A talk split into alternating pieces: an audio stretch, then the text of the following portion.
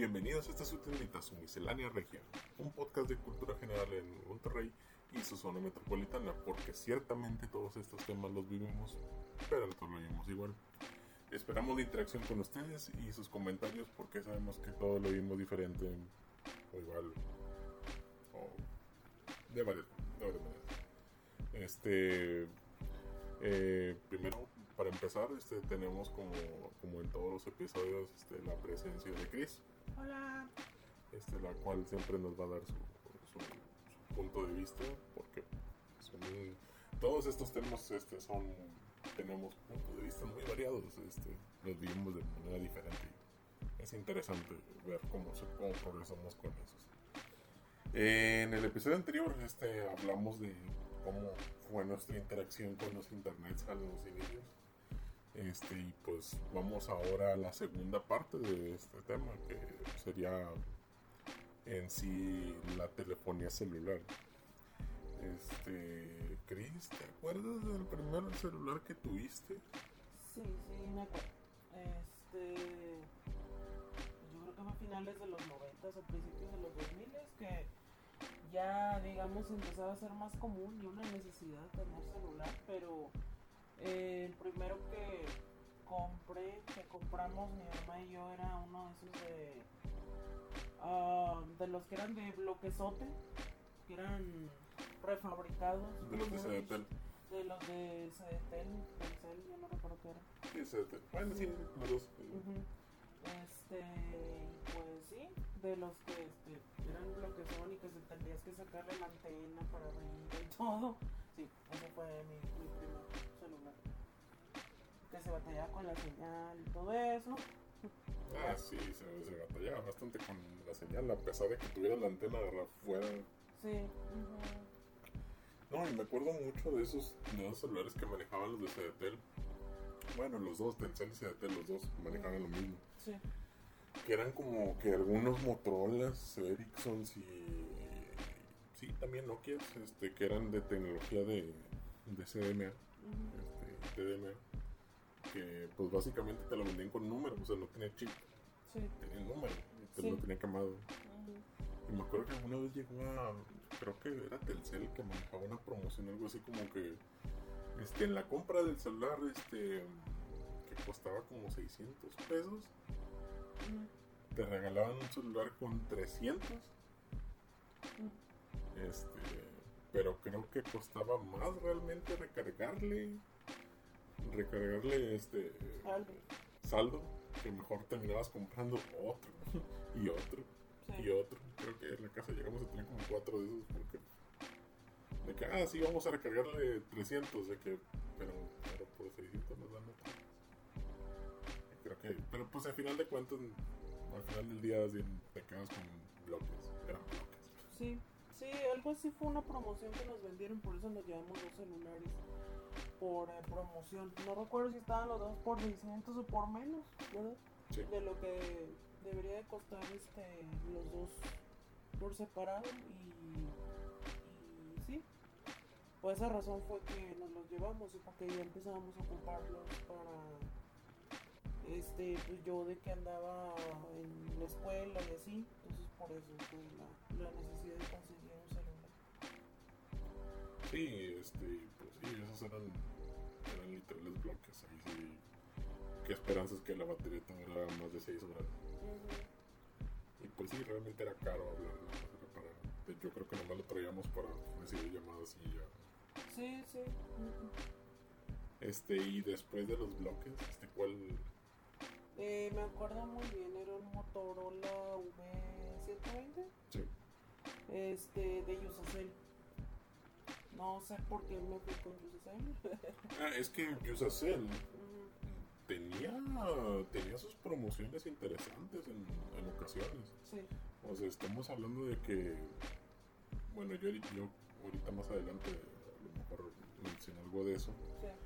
pero Telcel era de, Yusacell era mucho de, de que te daba, fue de los primeros que te daba un poquito más de saldo por, por, por tal de que le echabas. Sí, sí. Y luego, Me este... acuerdo del la, lo que tenían de la tarjeta viva, que la comprabas y recargabas y te regalaban saldo. Sí. Fue de los primeros que hicieron eso, yo luego lo hice así. Sí, este, y también cuando empezaron ellos, pues ellos realmente empezaron con la tecnología 3G. Ah, Y sí, o sea, recuerdo que en su momento eso del 3G fue, eh, pues sí, cuando Telcel sí tenía datos, sí tenía su, su GPRS y su WAP, esas dos G básicamente. Este, sí, Yusacell manejaba ya 3G y sí, no, era... Me acuerdo que Yusacell era una, era una buena compañía hasta que se volvieron AT&T. AT&T. Sí. Este, ¿y cómo te fue con ese V120? Muy bien, lo tuve mucho tiempo, este, lo tuve cuando estaba estudiando la carrera. Pues eh, sí, me servía para lo básico, llamadas y así, o sea, obviamente no era para navegar ni nada de eso. Pero sí, yo quería mucho ese teléfono, o sea, porque era muy resistente, este, y pues cumplía con su labor, o sea, era cuando no necesitábamos tanta cosa metida en un celular. De hecho, sí, este, tenía este, tonos polifónicos, Sí. tenía mensajes Ah, y tenía para que hicieras tu- tus propios tonos también. Ah, sí. Esa función me encantaba a mí porque tú sabes que me gusta mucho lo musical. Entonces, pues sí, yo ahí me ponía a hacer mis tonos. Sí, este, y también me acuerdo que es, sí, los tonos polifónicos me acuerdo que fue, fueron de los primeros, este, cuando salió esa, esa familia de los Motorola, Ujú. de los UVs, Ujú. Pero este no era de polifónico, era de monofónico todavía. era monofónico. Ah, sí. Pero tenía un formato medio raro que no era ni, ni siquiera era. Ujú. Bueno, este, algo así. Sí. Bueno, pero ¿qué vas a decir de los polifónicos? Este, no, sí, o sea, de que básicamente me acuerdo que había en algunos momentos en las primeras páginas de, de internet había convertidor de MIDI a polifónico.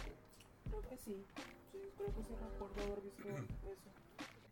Y sí, muchas veces a uno accedía a esas cosas para no tener que estar pagándole 13 pesos a un servicio que te cobraba quién sabe cuánto. Que las suscripciones mensuales y... Tú nada más querías bajar un tono y te bajaban como 30 pesos o más, no recuerdo, para la suscripción mensual y luego tenías que andar mando y mando mensajes de cancelar la suscripción. Ay, no, mucho. Y de repente ni siquiera te hacen caso y te siguen cobrando.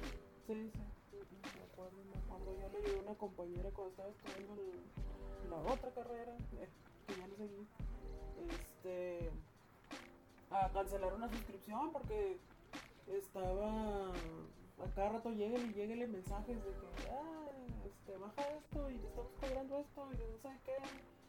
Y me dijo una amiga que era, este, o sea, la, la compañera de la que estoy hablando era prima de esta amiga, que estábamos en el mismo salón.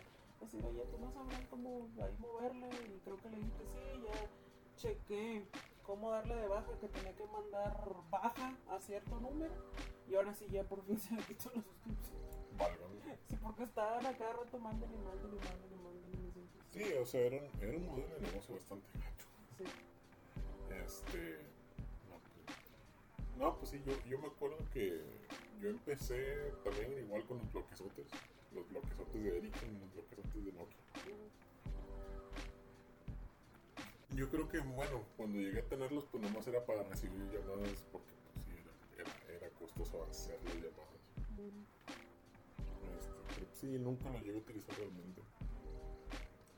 Yo creo que empecé a utilizarlo ya a partir de, que tuve el primer, se el primer celular que sí que fue mío fue un Ericsson A1200, este, que era uno así como que cuadradito azul, este, pantalla monocromática. Creo que era TDMA, era con Telcel.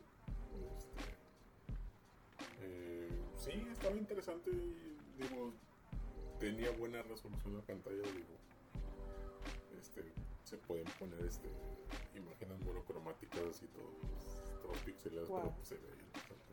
Sí. Este, pues sí me acuerdo que la novedad en ese momento eran los mensajes, los mensajes, que pueden mandar mensajes, porque sí, con los bloques antes no se podía. No, no. Este, Sí, no, nada más era, eso, era, nomás números y ya. Y era la pantalla chiquita nada más como para ver el número que estabas marcando y sí, o sea, no tenía una pantalla grande los bloques aquí. Claro. Sí, era demasiado básico. Sí, me acuerdo que sí. Estaba, estaba interesante esos, este, los Ericsson duraban bastante la batería. Este, y ya después de eso, después de eso, ¿cuál fue tu salto del B120 al cual? El B120, no recuerdo exactamente por qué lo tuve que dejar, si se descompuso o fue porque ya no me convino estar con Y eso es él, muy probablemente. Este, pero em, me cambié a un Sony Ericsson este, del 300, era el que se El que se doblaba. abría. Sí, que era clamshell, le llamaban en ese entonces. Este, ah, me gustaba mucho el teléfono. Lo quería mucho. Este, llegué a comprarle carcasas de los de colores que venían en las islitas. Sí, es que Sony Ericsson manejó bastante, bastante bien ese, ese mercado. Sí. Y, y, y justo mi segundo teléfono Mm, mío este, fue el Z600, que también era Sony Ericsson, que también era, se cerraba. Que tenía una pantallita fuera nada más monocromática, pero la de dentro era de color. Sí. Este, pero sí, también igual se manejaban también las carcasas de que, ah, sí, puedes cambiar la carcasa de afuera por este, de diferentes colores y, y pareciera que es raro. O sea, por si ahorita nosotros, nosotros dos tenemos Redmi, Redmi se podría decir Note 8, sí. que son de los modelos comunes y de repente hay, hay lugares en donde preguntas por un case para el Note 8 y te hacen el feo. Este, digo, a pesar de que es un modelo popular, Sí. pero me acuerdo que en su momento esas carcasas se- sí se encontraban En fácil. todos lados, En todos lados estaban. carcasas, porque ese teléfono era muy movido. Sí, Sí. Este, específicamente ese modelo. Y otro que recuerdo que se movió mucho en su tiempo era el Nokia, el que tenía lucecitos en los lados, Sí. por ejemplo. Este, ese no lo tuve yo, pero me acuerdo que muchos decían así como que era la novedad del Nokia de las lucecitas, o los Motorola que traían este modelos más novedosos del clamshell como el Moto Pearl, ¿te acuerdas? Que era Ah, redondito. el redondito que se, que se movía en círculo, ¿no? No, ese es otro. Es otro. Ese es otro. Este, ese que dices que era redondito que se movía en círculo. No recuerdo el nombre, pero sí se movía como si fuera manecilla de reloj para poder abrirlo y acceder al teclado. Ah, ok, entonces el clamshell que era así como El de que... clamshell, sí, Sí, sí, ese era el Moto Pearl. el, no era el Pebble. Ah, el, y el Pebble creo que eran dos. Ah, ok. Y el, ¿cómo se llama? Este, había el otro Motorola, el B, ¿cómo se llama? El que acaban de reservar. El B3, Sí, el B3 Racer. sí, el Razer. Sí, de hecho, también. de hecho No yo, lo tuve, pero sí, también me gustaba un chorro verlo. sí, de hecho yo sí, sí hice el salto del Z600 al Razer. El Razer estaba interesante. Yo, creo que, o sea, yo, a mí siempre me han gustado modificar mis teléfonos. El, con el Z600 empecé porque me que ese le puedes meter juegos de una cosa que se llama Morphone, que era como que un tipo de Java. Este, y tenía para tonos polifónicos, pero no eran MIDI. Este, y sí, eran. Era difícil modificarlo a pesar de que era pantalla de color. Este, pues sí, le puedes poner tu wallpaper, pero pues era difícil conseguir wallpaper. Me acuerdo que de repente Sony Ericsson le fallaba mucho con las conexiones. No sé si alguna vez te tocó tener cables de datos de Sony Ericsson que tenían siempre unos pines medio Sí, raros. sí, sí lo recuerdo, pero del W580 que fue del que vi, es del salto de W300 a ese, que era, ese se, se deslizaba. Sí. Nunca me gustó mucho ese modelo, no me gustaba tanto porque nunca cerraba bien a la hora de deslizarse. Sí. Algo se le atoraba o lo que sea, pero ya no volvía a quedar como debía de ser. Ay, ya sabes que yo medio tengo todo, que entonces me detonaba ese teléfono. Sí. Ah. Y pues sí se podría decir que el Razer fue el primer teléfono que me acuerdo que le modificaba N cosas. Se le podían poner por USB, bueno, por métodos bien raros. Le puedes cambiar hasta la interfaz, este, le puedes poner este, tonos, este, tonos MIDI, este, una memoria ínfima. Se le podía poner música, pero creo que nada más cabía un MP3. Un... Sí, es que no tenía tanta memoria. Este... Pero sí, o sea, el, el factor forma sí estaba bien chido. O sea, era bien delgadito. Este, clamshell. Luego venían Te- varios colores, estaba el rosa, el hot pink, ¿te acuerdas? Ah, y había uno que otro que, que quería lucir su, su gold. Ah, sí. Había uno gold. Sí, pero lo que me gustaba era, era el original. Silver. sí. Este, y después de. Después de ese. Del, del Sony Ericsson salto a cuál. Mm, De esos dos Sony Ericsson, no sé por qué. Que fue a Nokia. Tuve Nokias, tuve como dos, tres Nokias, pero no recuerdo exactamente cómo fue la transición. Este, no, mentira, tuve dos Nokias. Cambié a un Nokia de los de teclado completo. Este, que pues tenía sus aplicaciones de Symbian y todo, no recuerdo cuál. Y luego de ahí me cambié a un, a un Nokia Express Music, del, que era así, este, como barrita, Barrita con. con los botones para la música.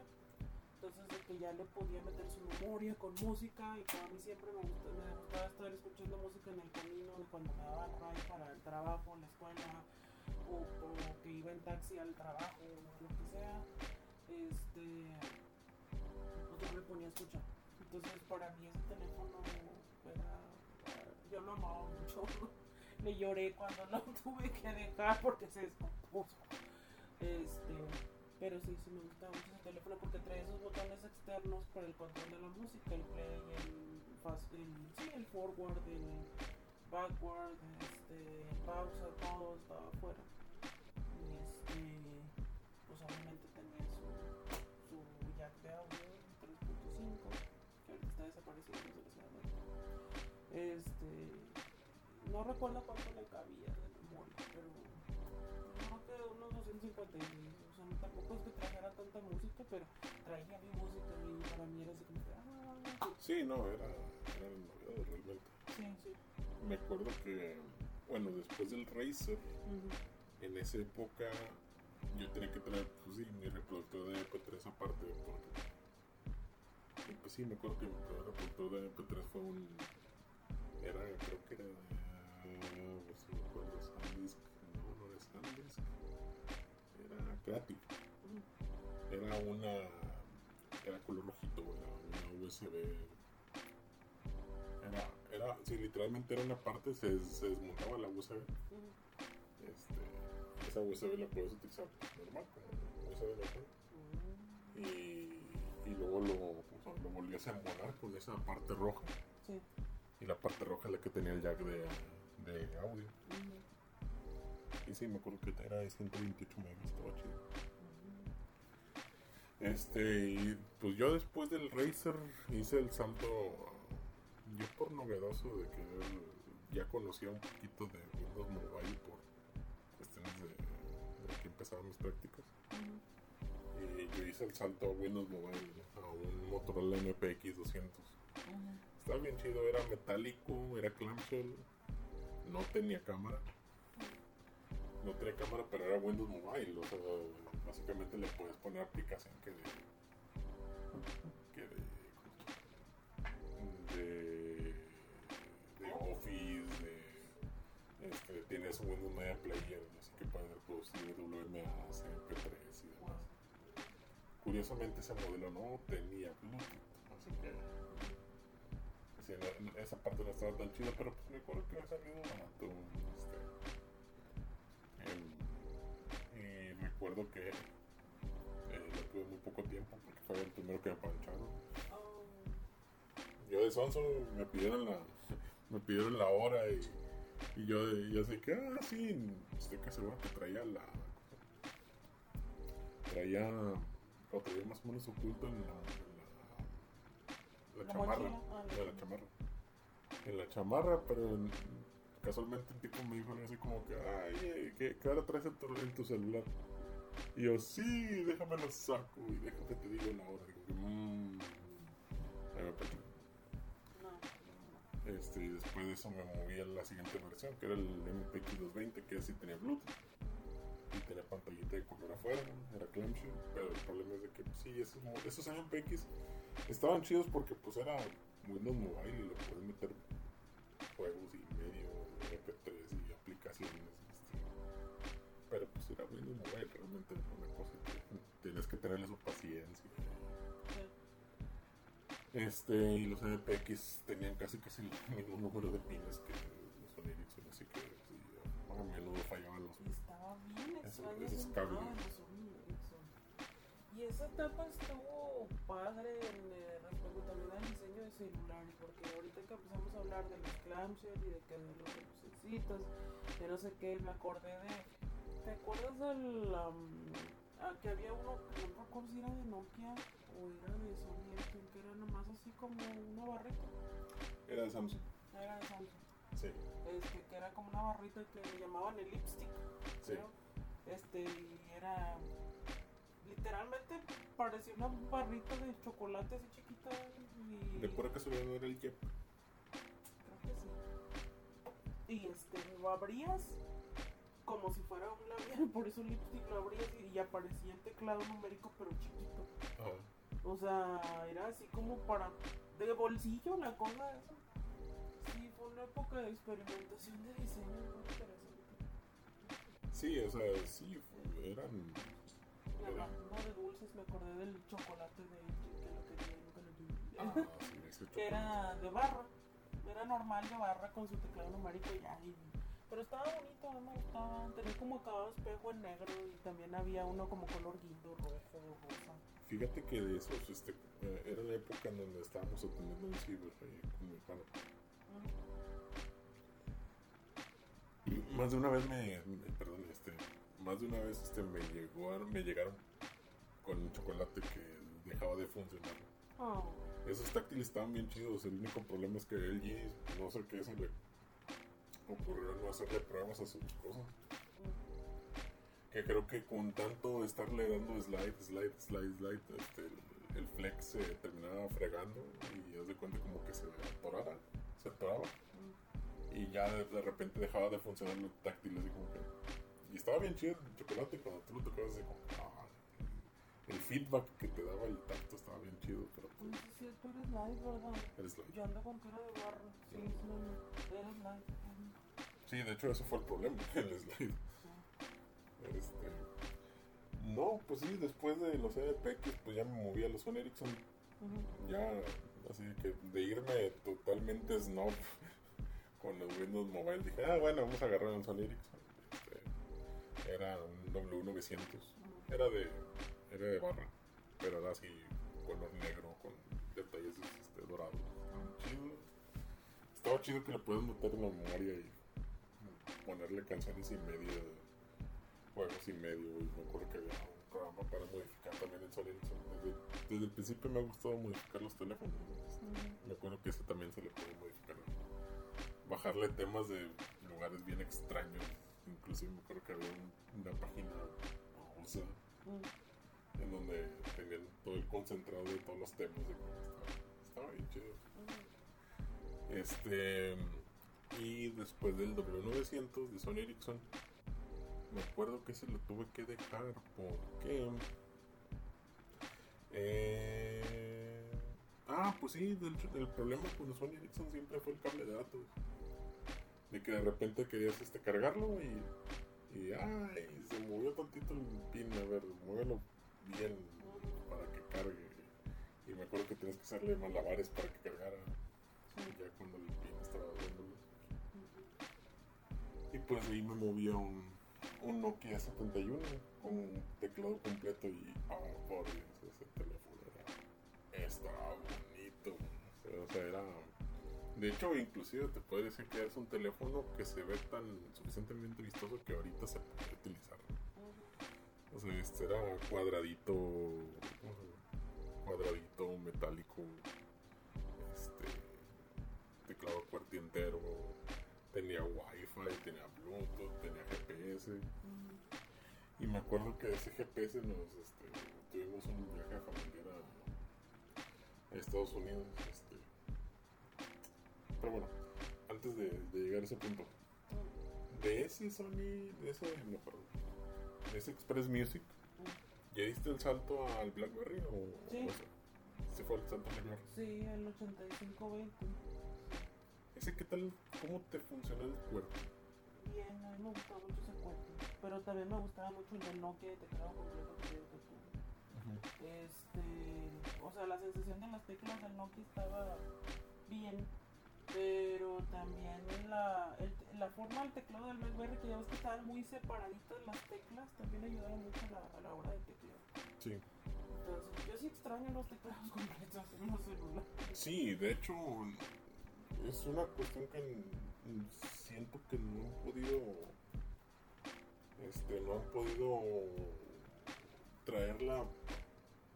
Los que la, los que la han intentado traer de vuelta, mm, siento que la, las personas menos indicadas, de Blackberry.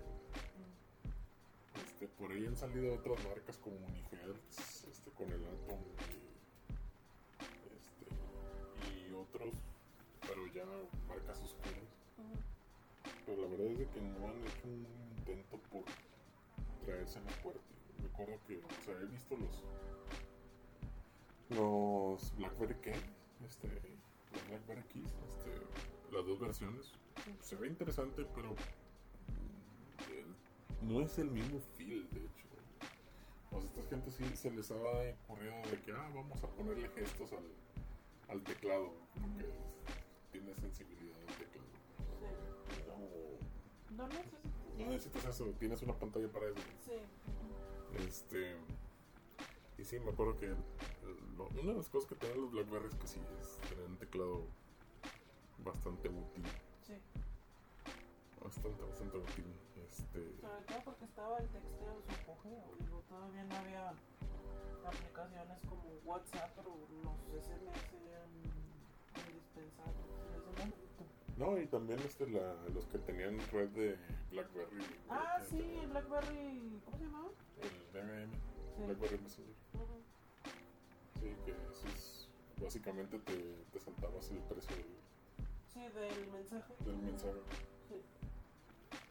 Este, no, pues sí, después, o sea, durante esa época, ahorita te digo, el 71, porque me acuerdo que ese también igual era Symbian, se le podía meter aplicaciones, este, eh, igual juegos, se le podía poner. Ah, bueno, música, obviamente. Este, me acuerdo que sí, me acuerdo muy bien de que ese, ese teléfono me funcionó bien para cuando fuimos un viaje familiar allá a Estados Unidos. Ajá. Casualmente fue durante, antes del, casi, casi nos pegaba el huracán Katrina, Katrina por allá. Fuimos a Houston y, y de repente no sabíamos por dónde irnos y el, los mapas de, de Nokia jalaban chido, de hecho, se creo que Here este estaban estaban interesantes pero eh, ese teléfono tiene unas limitantes ahí con respecto a los satélites GPS que entrando a los a la zona del centro de Houston Ujú. había muchos edificios y de volada empezó a perder el GPS me acuerdo que estábamos con mi familia de que guiándolos de que no, sí, vete por aquí por la 27, por la derecha, salimos por este, así como que el teléfono solucionándonos la vida, este, y ya entrando al centro de que, ah, eh, eh, no hay GPS. No, Ah, creo que tenemos que preguntar. sí. Estaba, estaba chido. Y me acuerdo que ya ahí fue donde di el salto. Teníamos el 71 y allá, ¿cómo se llama? Cerca, fuimos de visita al centro de la NASA para turistear. Sí, sí. Y afuera el- había una, una tienda de, creo que era una shop, tienda de empeño. Sí. Y de repente vi ahí un. Yo dije, ¿ese teléfono cuál es? Se veía medio raro. Ah, me lo llevé. Este, era un HTC G1, Ah. El primer Android. Y dije, no, sí me lo llevo. Este era con T-Mobile. Este, pero dije, no, pues eh, a ver si puedo pagar el precio de desbloqueo. Sí. Afortunadamente está desbloqueado. Ah, qué bien. Este, y así que llegamos a ese segmento que se llama smartphones. Bueno, ya eran smartphones, pero estos con sistemas operativos ya más pesados. Mm. Me imagino que cuando diste el salto de BlackBerry a Android, ¿cómo te fue con él? Primero, ¿qué teléfono fue? Eh, que yo recuerdo creo que fue el Motorola Defy. El Defy. Sí. Este. Pues no sé, es que yo siempre tuve un apego con Motorola como marca porque como uno de mis primeros teléfonos fue Motorola. Para mí está bien fregón ese teléfono. El B100. Este. Pues me fui con un Motorola. Y este. Pues eh, me fue bien, o sea, bien en el sentido de que es muy intuitivo el sistema operativo para utilizar Android cuando empezaba. Este, variado, customizable, o sea, que podías cambiarle muchas cosas de así. Este, ya te permitía navegar de mejor manera por internet, o sea, fue una revolución ya en Android que pues tenemos que decir también por el iPhone empezó eso Sí. aunque no somos maqueros y no nos gusta mucho. Pero este, iPhone nunca he tenido, no sé qué tan bien o mal sea tener un iPhone. Tienes, tiene sus pros y sus contras. Este. A final de cuentas yo veo, yo veo muy restrictivo el, el sistema de, de iPhone. Desde sus inicios yo llegué a tener... eh, bueno, eso no fue como teléfono principal, sino que de repente me llegaban y con eso...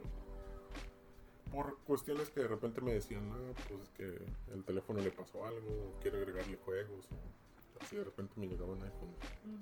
Me llegaron de los primeros, del 2G, el 3G, el 3GS, el 4. Y el problema con los iPhones siempre he visto que el detalle es... Android yo me... Bueno, desde el principio pues yo tuve una mobile, me acostumbré a, que un archivo te lo puedes llevar a donde quieras. A la, aplicación que quieras. Este, con Android pasa, pasa lo mismo. Tiene, tiene esa pequeña cosa llamada compartir, que es básicamente es- puedes compartir cualquier cosa con mientras la aplicación esté registrada dentro de la lista de aplicaciones para compartir. O sea, un, este, un mensaje lo puedes compartir a WhatsApp, una imagen la puedes compartir a, a una página o la puedes compartir a Facebook directamente. o sea, es- cosa que en iPhone desde el principio siempre ha sido muy restrictivo. Y de hecho me acuerdo que desde el inicio siempre me, siempre me han dicho de que, ah, este, oye, me puedes pasar, esta foto me la puedes pasar directamente a, a mi correo. Estaba, trabajaba en un lugar donde había muchos médicos.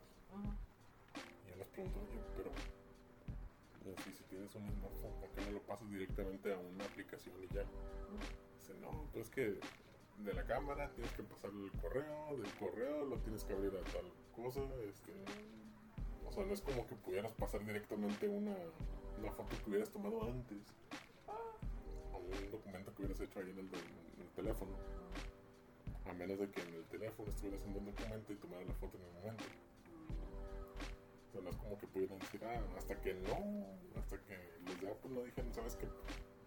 Hay, sí se puede compartir a tal aplicación, este, ya, ya te permitía. Por eso se batalló. Y me acuerdo que en su momento, nada más, nada más las únicas opciones que tenías para compartir era correo, a iMessage, los mensajes, Eran como tres opciones, me acuerdo, Snapchat y acuerdo qué otra cosa. Nada más te dejaba compartir. Ya ahorita ya lo abrieron a más aplicaciones, obviamente, pero desde el inicio, desde el mero principio, Android sí era muy compatible, muy abierto con ese, ese tema. Sí. Sí, me acuerdo que yo tuve ese, el, el HTC G1. Estaba bien chido porque era pantalla táctil, bueno, realmente fue la pantalla táctil, no, no fue la primera. La fue, ah, se me olvidó decir, Titan. Era un HTC Titan, Titan de, que era de Windows Mobile. Este, tenía teclados slide para la derecha, digo para, sí, era horizontal. El problema es que sí, esos teléfonos de HTC de, de Windows Mobile tendían a problemas con el A veces no era tan efectivo. Este, así que ese fue mi primer touch realmente, pero pues el G1 pues estaba diseñado para eso.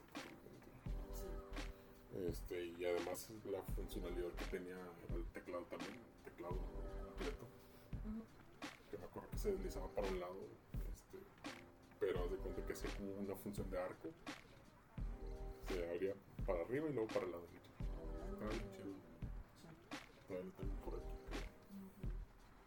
Este, después de eso me fui a un al teléfono que nunca va a morir, el HTC HD2, que fue el primer candy bar que tuve, este, que era puro touch. Originalmente ese teléfono era Windows Mobile, pero cualquiera que tuviera el HD2 no lo iba a tener en Windows Mobile, todos le ponen Android. Mm. Cuando descubrieron que se podía modificar el, el ROM de, de Windows Mobile, que fue el primer Windows Mobile que tenía un giga de RAM, era demasiado para Windows Mobile. este, Sí. Así que todo lo movían básicamente a Android. Y, y le llaman muchos el teléfono que nunca morir porque en cada iteración de Android hay, hay, hay hobbyistas que ven la manera de cómo hacer adelgazar el Android que pueda caber ahí. Sí. Y me acuerdo que el HD2 tenía función, o sea, como era muy compatible y, y HTC lo utilizaba para todo. Ujú. Este, puedes ponerle Windows Mobile, puedes poner Android. Cuando salió Windows Phone, puedes ponerle Windows Phone 7. Ujú. Cosa que este, te metías un poquito en broncas con, o sea, con HTC. Este, porque resulta que tienes que activar con una llave Microsoft, ¿sabes? Ujú. Y sus licencias. Tenés que mentir a HTC y decirles, este, eh, eh, sí, tengo un HD7, que era el teléfono original de- del software. El software que le ponías al HD2 para que tuviera Windows Phone era del HD7. Pero como eran iguales, vieron la manera de ponerle el mismo software. Jalaba, Sí, estaba bien chido ese teléfono. Era súper modificable. El único problema es que estas gentes hicieron mal el teléfono. Digamos que el flex está exactamente en la parte de abajo del botón de power. Mm. Y el problema es que si quieres, o sea, si ahorita tú quieres apagar el teléfono, lo pones en lo- ponerlo en suspensión, pero no le pones power y la pantalla. Era lo mismo. El problema es que de tanto para presionar la, la tecla power, la tecla power, la tecla power, la tecla power, te terminabas estrechando el flex de abajo y nada más de repente el teclado dejaba de funcionar. Mm.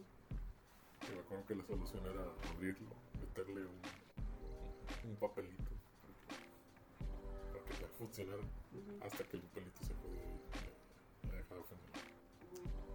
Sí, lo tuve por un muy buen rato porque era súper modificable.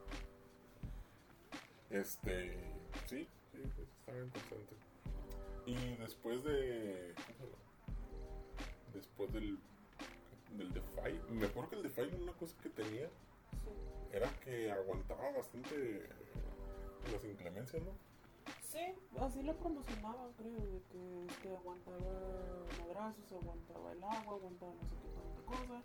Pero el problema con el DeFi es que empezó a tener este, problemas con la batería.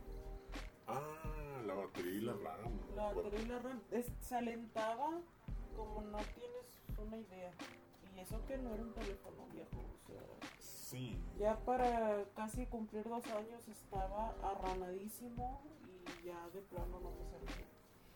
Entonces, este, de ahí me fui a un Moto G1, era cuando empecé la, la gama De Moto. Gs. Sí, de los Moto G y Moto X. Este, me fui a un G1 que me duró muy bien.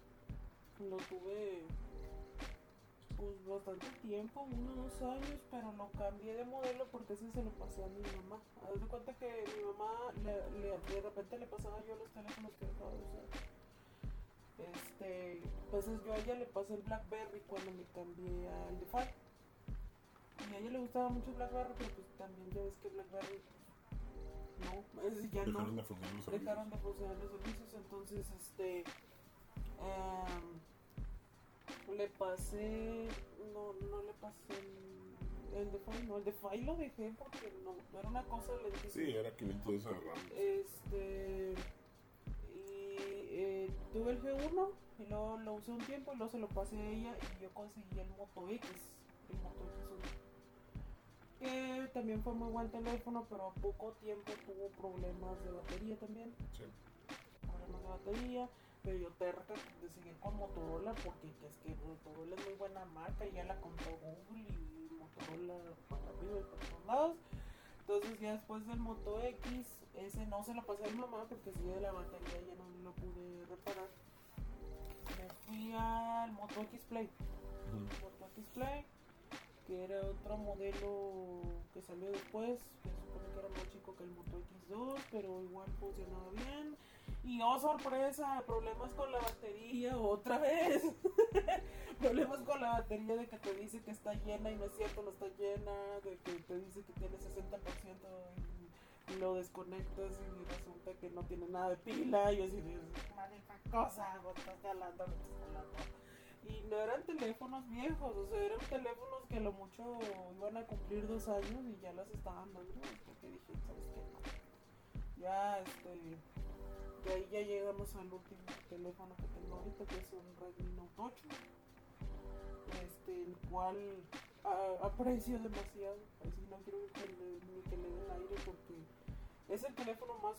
Eh, mm, pero no quiero sonar pocho, pero customizable que he tenido. Perdón, no encuentro mejor palabra para decirlo. Personalizable, gracias, gracias por regresarme al español.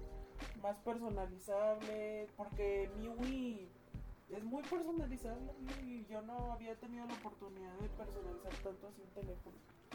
Este eh, ya trae todas las aplicaciones, o sea, parece comercial, pero créanme que no es comercial, ya trae todo así para limpiarlo, checar que no haya malware, no tienes que instalar nada por fuera.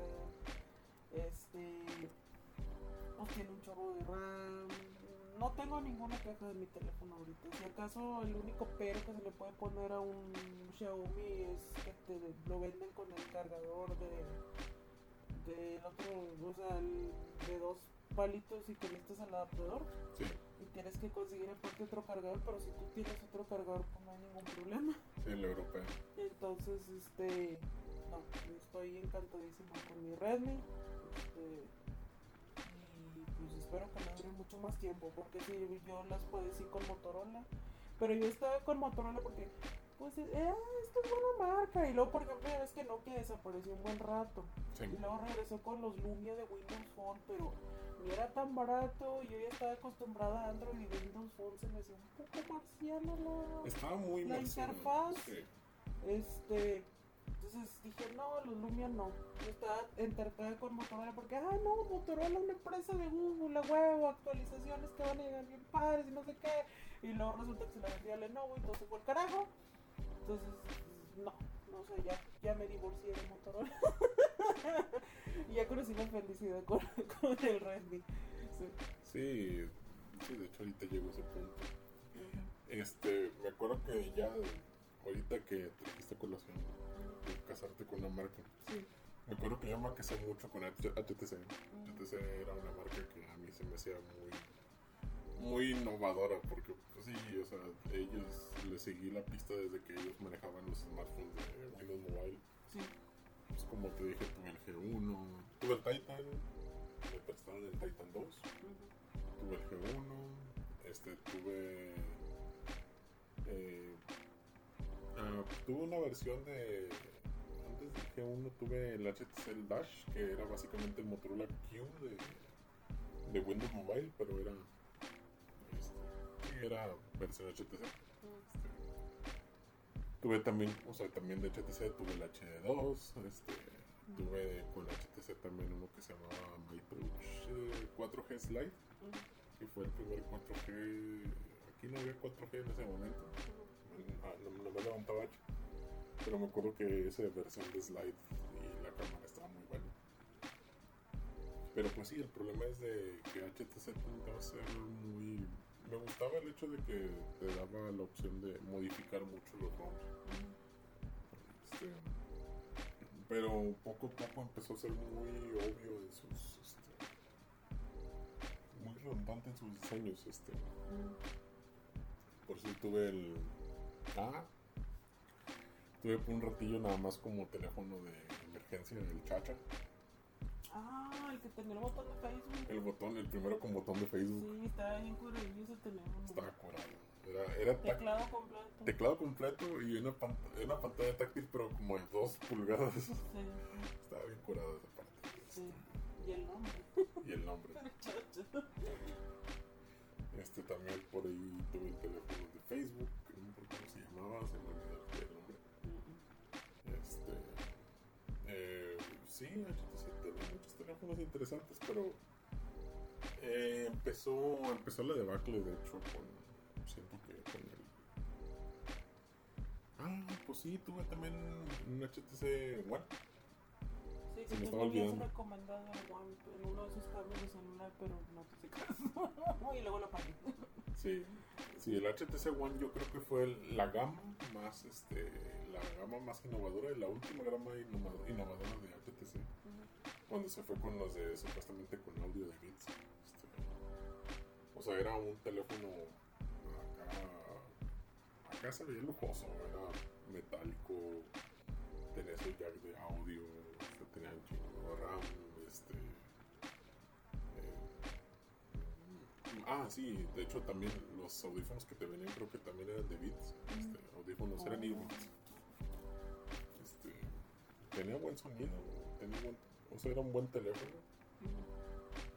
Y luego sacaron, bueno, pues, el- ese le llaman el, el, el HTC One M7. Y luego tuve el One M8. que Era básicamente una iteración del, del M7. Y después de eso ya empezó es como que Sacaron el M9 y pasó sin pena ni gloria el M10. Nadie lo peló. Y se empezó a innovar poco y es ahí donde yo me empecé a mover a, después del HTC One. Creo que por ahí tuve el One Max, que era una pantallota como 6.8 pulgadas. Este, está interesante. Este, traigo por la ciudad lo de ahora de nuevo a USSL porque me movía un Optimus 4G y era de USSL era CDMA cuando ya, o sea, ya llevaba Telcel un buen rato con su,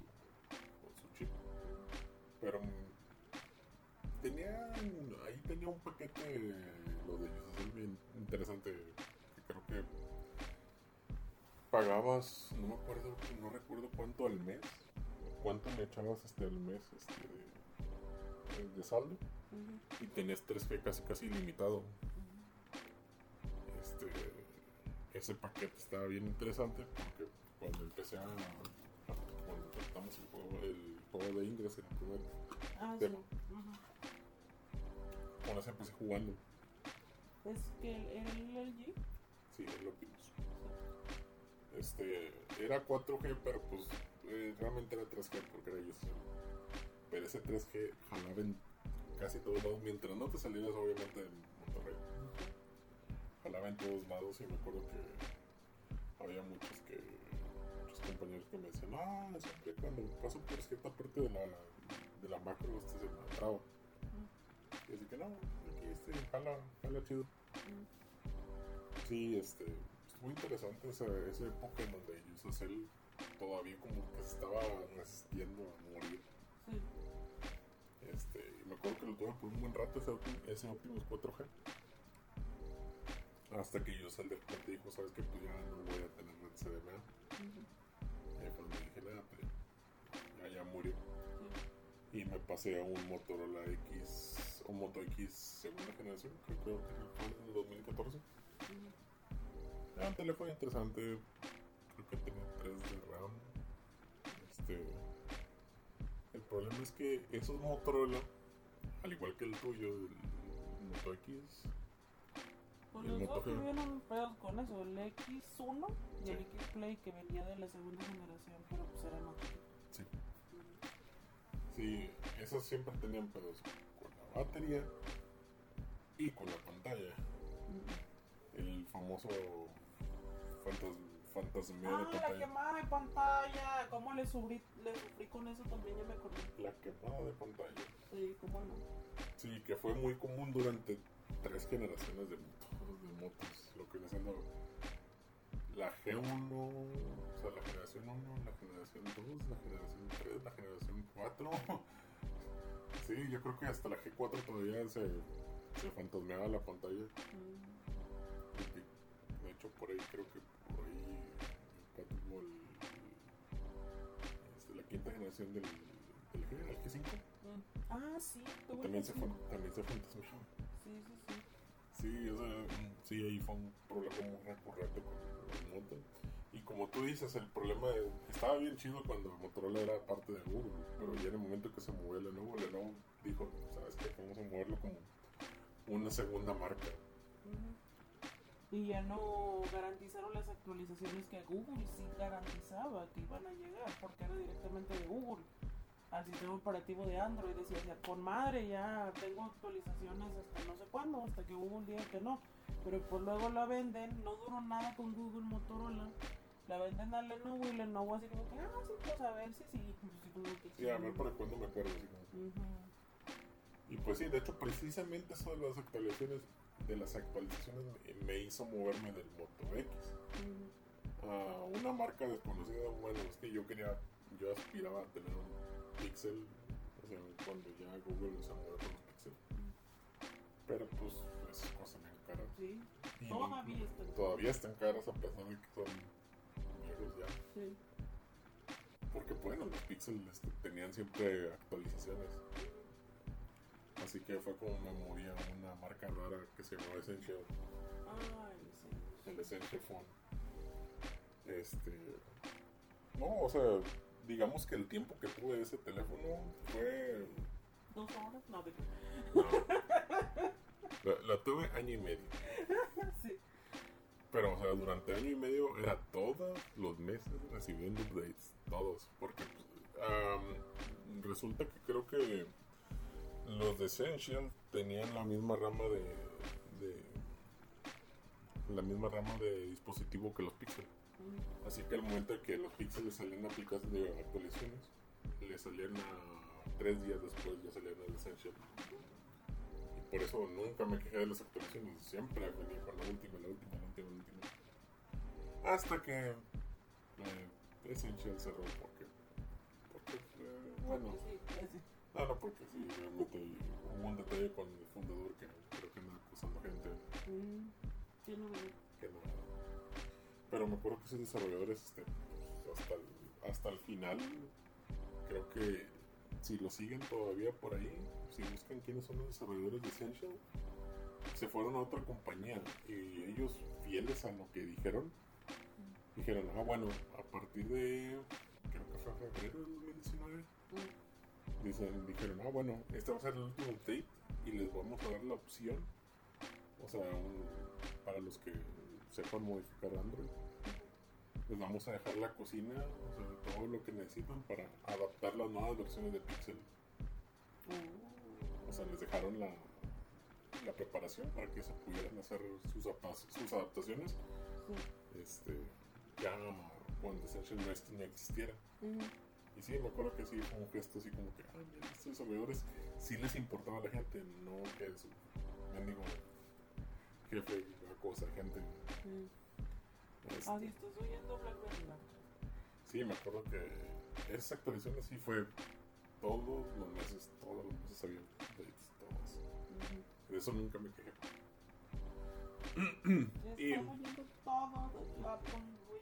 todo. Sí, o sea, ahorita, ahorita ves el mapa de cómo actualizan los teléfonos. Sí, Eh, Motorola se tarda en mandar, Samsung se tarda en mandar sobre todo porque les encanta modificar su software.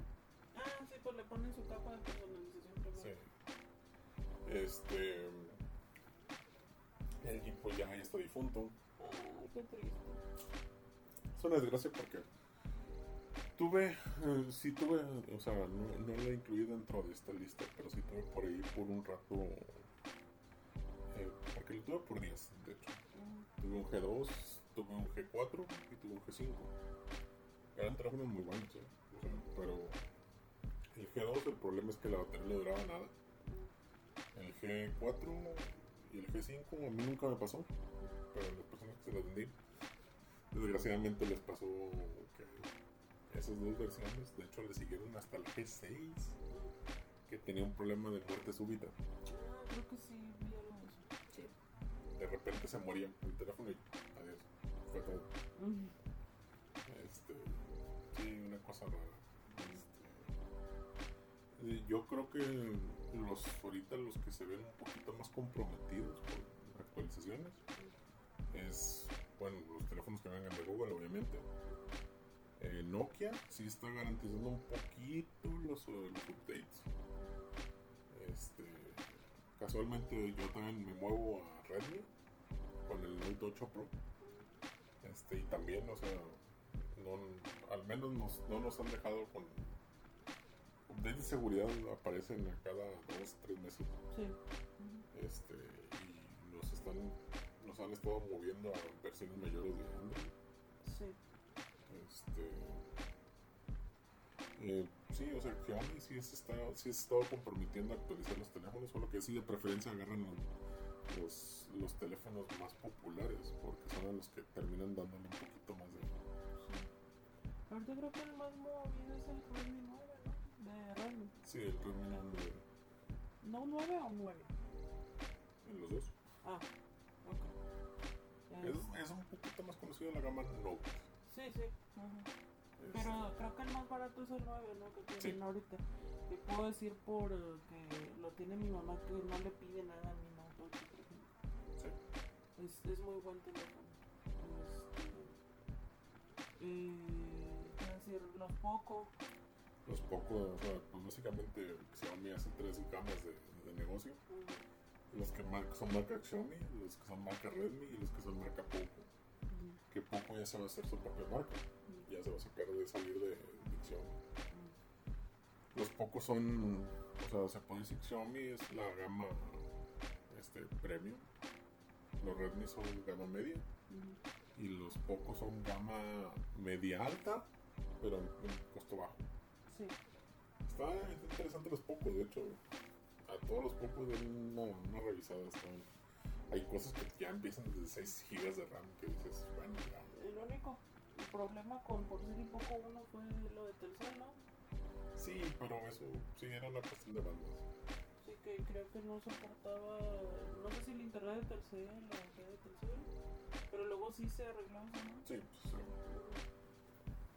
Este. Sí, o sea, de hecho, se puede decir que ahorita los que se ven un poquito más comprometidos con los sí, pues, Nokia, Redmi, ¿Cómo Google. los Huawei? Yo no tengo ninguna experiencia con Huawei. ah, Huawei. De hecho, tuve una experiencia con el Note 10.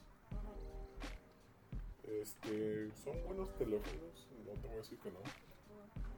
En su momento fueron los baratos, antes de que llegara Xiaomi. Pero ahorita sí ya se manejan una gama de precio un poquito alta. Sí, porque pues le hacer la competencia.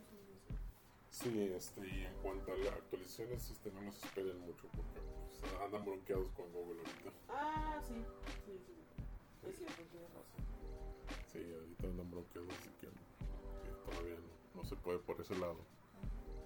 Digo, son buenos teléfonos, no te que no, este, pero esa bronca que hay con Google limita mucho a que si eres un usuario que tienes una cuenta de Google y que dependes de esa cuenta, empiezan los problemas. Este, y pues sí, o sea, por si hay otras marcas este, que son un poquito más, más desconocidas. Los OnePlus son buenos teléfonos, Ah, sí. son caros. También te garantizan más o menos este updates. Este. Pero pues sí, o sea, conseguirlos es una, es un compañero de traía un OnePlus. Ya hace mucho que no lo veo porque pandemia. Pero traía un OnePlus y luego traía el case del OnePlus y estaba así como agarrando el teléfono tipo para que se viera el logote del OnePlus atrás y ¡guau! Presumiendo su. Ándale. Sí. Sí, este, y hay otras marcas que han estado saliendo. Que es ZT, eh, estas dos. No te garantizan updates. Este, Asus, pues bueno, Asus realmente es, más, es más de, de PCs. O sea, realmente su gama de, de teléfonos tiene teléfonos interesantes, pero no esperes encontrar accesorios para ellos. Ni de broma. No, son muy desconocidos. Son muy desconocidos. Y hasta hace poco todavía se batalla para hallar de los Xiaomi. Pues, ahora imagínate así. Sí. Digo, ahorita ya no, o no tanto, pero sí. Sí, está, pues, están los TCL, están los Oppo, están los Vivo. Ah, los Oppo, sí, que ahorita los andan promocionando mucho. Sí. Este, De esos sí no se garantizan mucho los, los updates, pero algunos, o sea, por decir, los de Oppo tienen buenos teléfonos. O sea, ahí sí no, le, no les piden a que a lo mejor vengan updates, pero de que son buenos teléfonos son buenos. Pero el Hydrogen Red, Uy. tenía Telcel en promoción hace como un año, seis mil. Llévenselo, por favor. No, pues me acuerdo de ese, del Hydrogen, me acuerdo del Nextbit Robin, Ah, ese como se, que se quebraba de la nada. se quebró. Eh, eh, bueno, Hydrogen, para los que no lo conozcan, la marca Red es una marca de, de, de cámaras, cámaras profesionales, que se metieron a hacer un, supuestamente un teléfono acá chido y todos esperaban que iba a ser una cámara muy buena. La verdad es que fue una cámara muy decepcionante. Donde tenía un efecto de 3D que pues básicamente se lo copió un teléfono que viejísimo que era de, de, de no de antes de LG, de HTC, el Evo 3D. Tenía esa función de que tomabas el- la, el- la foto y como tenía dos cámaras, las tomaba en diferentes focos. Así que movías la pantalla y te, te daba la- así como que La sensación de la 3D. sensación 3D. El Hydrogen hizo lo mismo, pero por un precio mucho más caro. Mm, Fue una decepción ese teléfono que luego eventualmente creo que Telcel por ahí tuvo un sobre sobre inventario y ya los andaban rematando así que Llévenselo, por favor. llévenselos en 5 mil pesos porque ya tenemos muchos. El Xbit Robin fue un teléfono que fue muy barato, pero casi no tenía nada de, de memoria. Era hecho de plástico belmente. ujú. La idea era que todos tus datos estuvieran en la, en la nube. Y pues obviamente no funcionó ese teléfono, además de que era demasiado frágil. No, y de que sabías que ya no le iban a llegar actualizaciones, ni al Hydrogen ni a esa cosa. Sí. Bueno, de hecho no estamos, no estamos olvidando de Sony. Ah, cierto, pues es que Sony ya casi se promocionó aquí con sus Xperia. Sí, los Sonys... En su momento cuando empezó Sony con los Android eran muy poco optimizados. O sea, de hecho creo que por aquí tengo todavía un Xperia Play. Ah, sí, el que era como que hicieron un PCP Go pero hicieron un teléfono. Que ese también lo tenía un compañero de trabajo y se le bañaba porque estaba de que el jale y lo sacaba. Como Sí. quiera le valía que lo estuvieran viendo. Sí, este. Estaba interesante los, los Sony. El único problema es que de tan personalizables eran lentos. lentos como pocas cosas. Hasta los últimos. Ya los Xperia X, Z. Ya estaban más o menos buenos, pero la verdad ya perdieron mucho el mercado ya para cuando quisieron la reaccionar. sí, ujú. Este, A lo mejor en Japón es donde siguen vendiendo más, pero ya para acá. Ahora que no, ya no se he visto, de hecho. Este, y pues, si se dan cuenta, no hemos hablado mucho de iPhone. Justamente porque no hemos tenido. Pero pues yo Porque tenía. somos pobrecitos, nos alcanza por un teléfono de 30 mil pesos. Nada, te creo.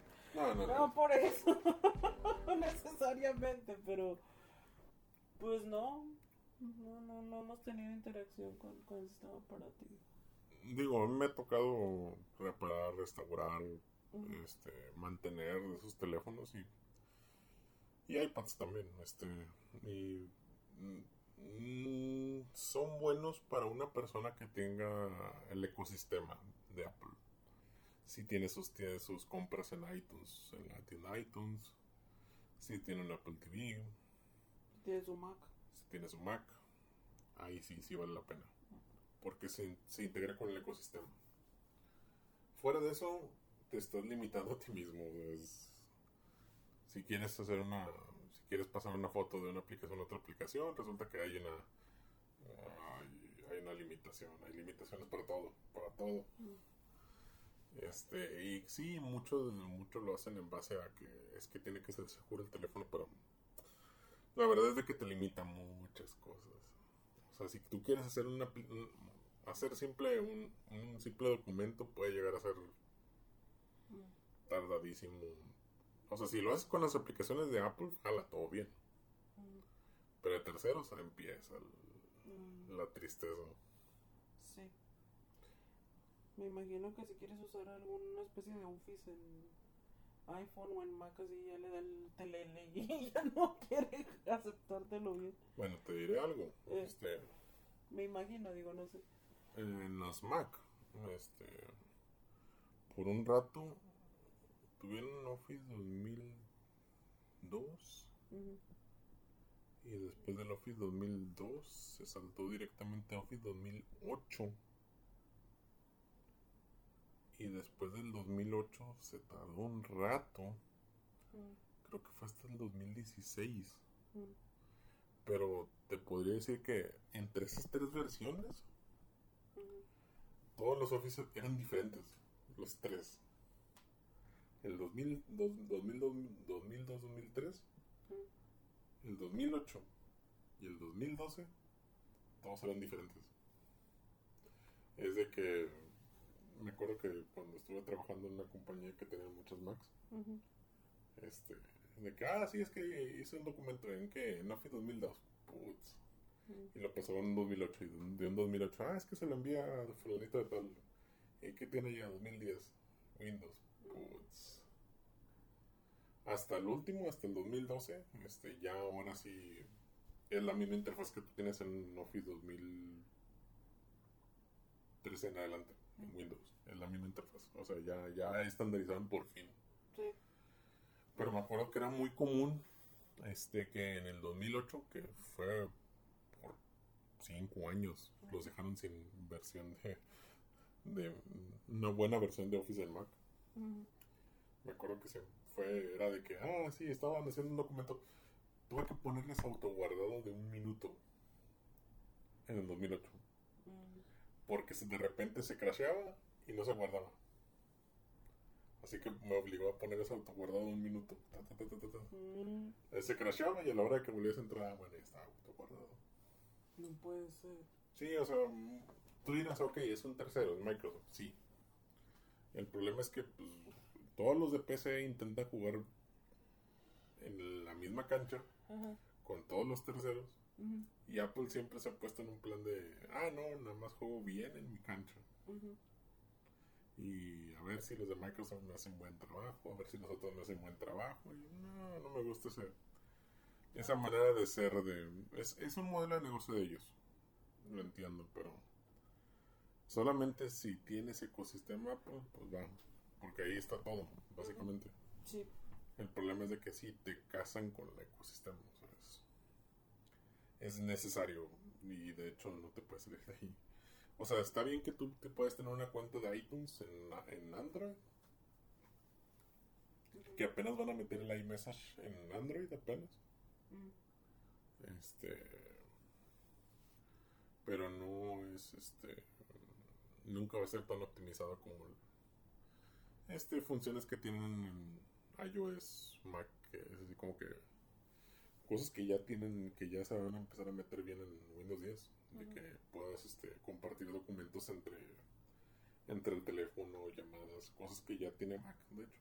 Se las copiaron realmente. Se las copiaron de Mac el hecho de que pudieras pasar, pero también las, las llamadas que las puedes contestar en una Mac, sí, están buenas. Pero lo de los documentos es con sus aplicaciones chafas que no son Office. Mm. Así que no, eso, eso no, eso no vale. Mm. Este, pues sí, ya, ya me desvié mucho el tema. Pero bueno, la, la cosa es, la cosa es si van a tener un iPhone, que sea porque realmente les sirva, porque realmente es, nada más, acuérdense, no se van a casar con un ecosistema, es, se van a casar con un ecosistema. Este, y prepárense para aprender de todo y gastar de más. Sí, no, no nos maten maqueros, es una opinión nada más. Sí, o sea, no voy a decir que es un sistema malo, no es un sistema malo para nada, o sea, no son teléfonos malos tampoco. El problema es de que estás casado con el... Yo siempre he sido de, de apertura, de modificación, de exprimirle hasta lo último a los positivos. Mm, Cosa que, pues ahorita con la pelea que hay de, en Estados Unidos, que también se la van a traer para acá, la del derecho de reparar. Ah, sí. Sí, o sea, Apple se ha puesto en contra totalmente de que, ah, no, es que si les damos este esquemas este, a los a los reparadores, este, van a ser hay riesgo de ciberseguridad, así como que, cabrón. O sea, muchos proyectos de código libre, por decir como Chrome, Ujú. es un proyecto de código libre, este, y muchos otros. Este, casi la mayoría de las páginas que hay en internet utilizan Apache. Bueno, casi la mayoría, la mitad, o menos de la mitad. Pero muchos de los programas que utiliza la web se basan en proyectos de código fuente, código libre. Este, y eso los hace pues de que muchos ojos tengan el foco sobre ese código y puedan ver si hay un potencial vulnerabilidad. Lo que está haciendo, lo que sigue haciendo Apple es vamos a lo hizo por mucho tiempo. Ahorita ya no lo hace tanto. Pero Apple básicamente es el este la analogía de pues mira, mi coche está seguro si pongo la cochera y apago la luz. La cochera va a estar abierta, pero como no va a haber luz, pues no se ve. Lo que se le llama seguridad por oscuridad. Pero no es como que fuera seguro, realmente. Ahorita ya está pagándole supuestamente a los que encuentran bugs. Pero pues eh, esto, esta cuestión de que, ah, no, pues no les doy, no les doy esquemas a los reparadores, a pesar de que los reparadores están dispuestos a pagar. Sí. Este, no, que porque riesgo de seguridad, como que nada, nada.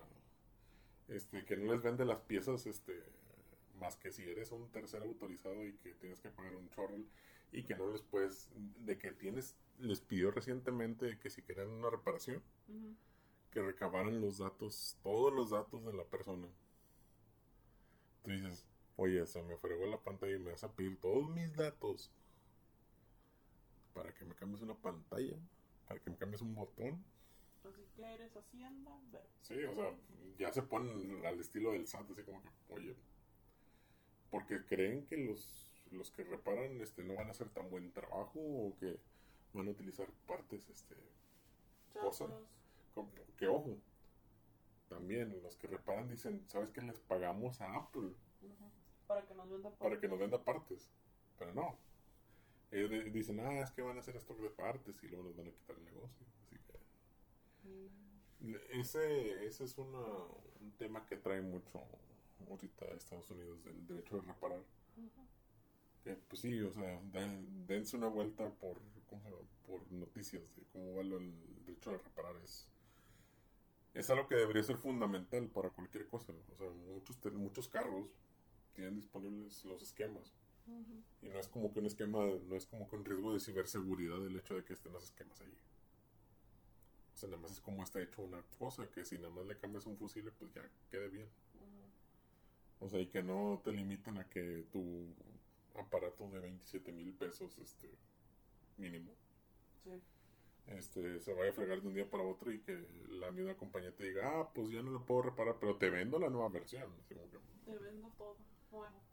sí, es ahí donde, donde está su compromiso con, este, con el reciclaje. Así como, y ellos dicen que sí, sí reciclan, pero... eh.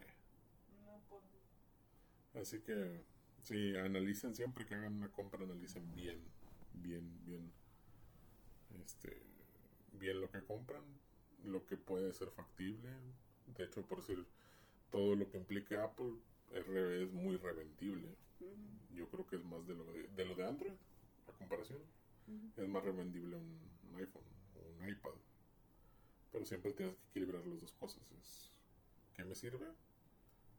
¿Qué le voy a sacar más poten- potencial? Y qué es lo que al final de, al final de su vida, pues qué tanto más le puede exprimir. Este, pues sí, se, más o menos así cerramos el, el tema. Este, ¿Algo que quieras este, comentar? Eh, no, pues sí, eh, checar lo que a cada quien le convenga. Este, se respeten todas las opiniones. Lo que queríamos nosotros era hacer un recordatorio de toda la evolución de los teléfonos, cómo estuvieron desde el más simple que tuvimos hasta los más nuevos, este, que cada día van evolucionando y cambiando más. Este, me imagino que todos tuvimos experiencias más o menos similares este, respecto a qué teléfonos tuvimos. Eh, algunos dirán, no, pues este era mejor que el otro, o lo que sea, pero pues eh, eh, ya son opiniones diferentes. Aquí lo importante es compartir cómo hemos vivido las cosas cada uno de nosotros. Así que si pueden, por favor, dejen comentarios en la página de Facebook. O en la de Twitter. O la de Twitter. Entonces nosotros igual estamos al pendiente de todo lo que ustedes nos digan. Bueno, y con esto cerramos el capítulo de hoy. Este, esperamos sus comentarios este, y cualquier cosa. Estamos en nuestras redes sociales. Hasta luego. Adiós.